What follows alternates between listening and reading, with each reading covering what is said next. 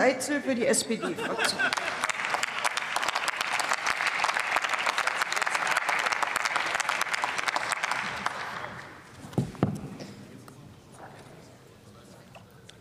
Sehr geehrte Frau Präsidentin, liebe Kolleginnen und Kollegen, meine Damen und Herren! Bundesministerin Steffi Lemke muss aktiv an einer global verbindlichen Einigung bei der Naturschutzkonferenz mitwirken, denn großen Worten müssen konkrete Verhandlungsergebnisse folgen, die auch zügig in den beteiligten Staaten umgesetzt werden können. Lieber Kollege Max, Sie kennen diese Worte vielleicht. Das ist Ihr Statement, was Sie im Vorfeld der Konferenz in Montreal letzten Dezember abgegeben haben. Sie sprechen von verbindlichen, ambitionierten Zielen, die in den Staaten umgesetzt werden müssen. Und damit haben Sie recht. Damit haben Sie absolut recht. Und es ist toll, dass in Montreal aufgrund des, der Verhandlungen, die die EU und auch mit, Hilfe Deutschlands äh, vorangebracht werden, dass wir hier ein wirklich gutes Ergebnis haben, was die EU-Kommissionspräsidentin Ursula von der Leyen im Übrigen eine Christdemokratin auch als historisch bezeichnet hat. Und wir waren ja beide vor Ort und Sie erinnern sich, die Verhandlungen waren sehr schwierig und ein Knackpunkt in den Verhandlungen war die Glaubwürdigkeit der EU und der westlichen Industriestaaten in dieser Frage. Und die schwierigen Verhandlungen konnten zu einem Abschluss gebracht werden, weil wir eben als Westen nicht nur finanzielle Mittel zur Verfügung gestellt haben, sondern dass wir auch glaubwürdig versichern konnten, dass wir selbst ambitionierte Ziele haben, die wir umsetzen. Und eines, eines dieser ambitionierten formulierten Ziele. Und eines dafür ist die Wiederherstellungsverordnung als Teil des European Green Deals. Das ist ein zentraler Bestandteil der Verpflichtungen, die wir in, als EU in Montreal eingegangen sind.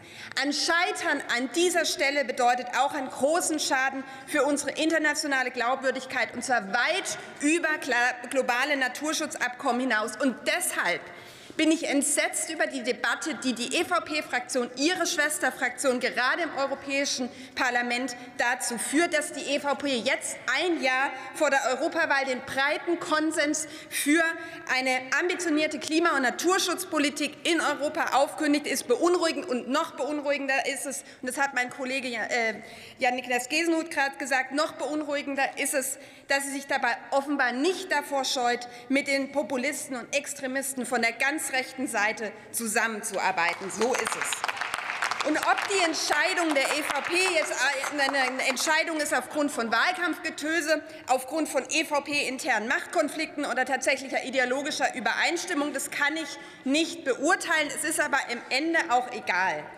Denn Fakt ist doch, dass dringender Handlungsbedarf besteht. In der EU sind nur rund 15 Prozent der Lebensräume und 27 Prozent der geschützten Arten in einem gesunden Zustand.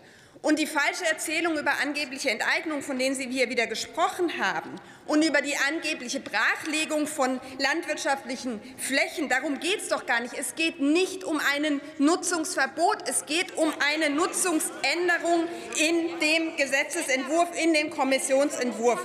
Der Vorschlag ist ausgewogen und er sieht einen Einklang zwischen nachhaltiger Bewirtschaftung, dem Wohl der Natur und der Menschen vor.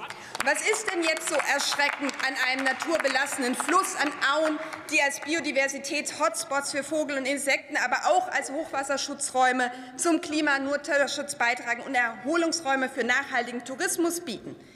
Die Wiederherstellung zerstörter Ökosysteme ist eigentlich eine dankbare Maßnahme, weil wir sehen alle diese, die Erfolge, die dadurch erzielt werden, und zwar schon mittelfristig und nicht erst in Generationen.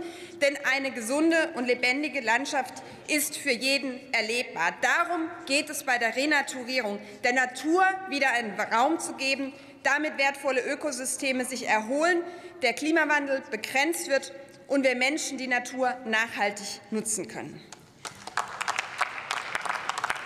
Die Verordnung zur Wiederherstellung der Natur kann eine Wende im Naturschutz markieren und uns schnell und nachhaltig bei der Bekämpfung der Artenkrise voranbringen. Dafür bietet die Verordnung einen ambitionierten und ausgewogenen Rahmen. Liebe Kolleginnen und Kollegen, wir teilen doch alle, fast alle, ganz rechts würde ich ausnehmen, aber wir teilen doch alle das Ziel, dass das dramatische Insektensterben aufhört, dass die Wälder resilienter gegen Hitze und Trockenheit, Brände und Schädlinge werden, dass ein Teil von Mooren wiedervernässt werden und als Vogelrückzugsorte und CO2-Senken dienen. Das ist doch eine Win-Win-Situation für alle und kein Schreckensgespenst. Klima- und Naturschutz voranzubringen, hochwertige Erholungsräume zu schaffen und eine nachhaltige Land- und Forstwirtschaft zu unterstützen. Darum geht es.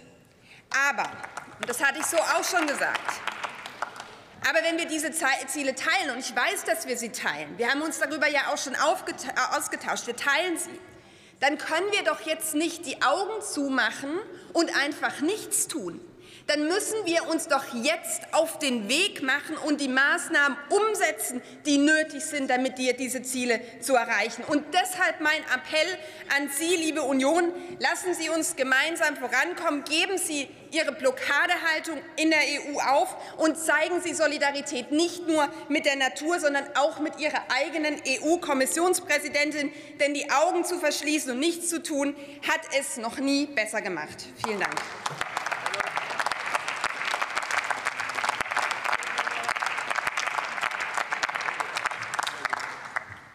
Das Wort hat der Abgeordnete Andreas Bleck,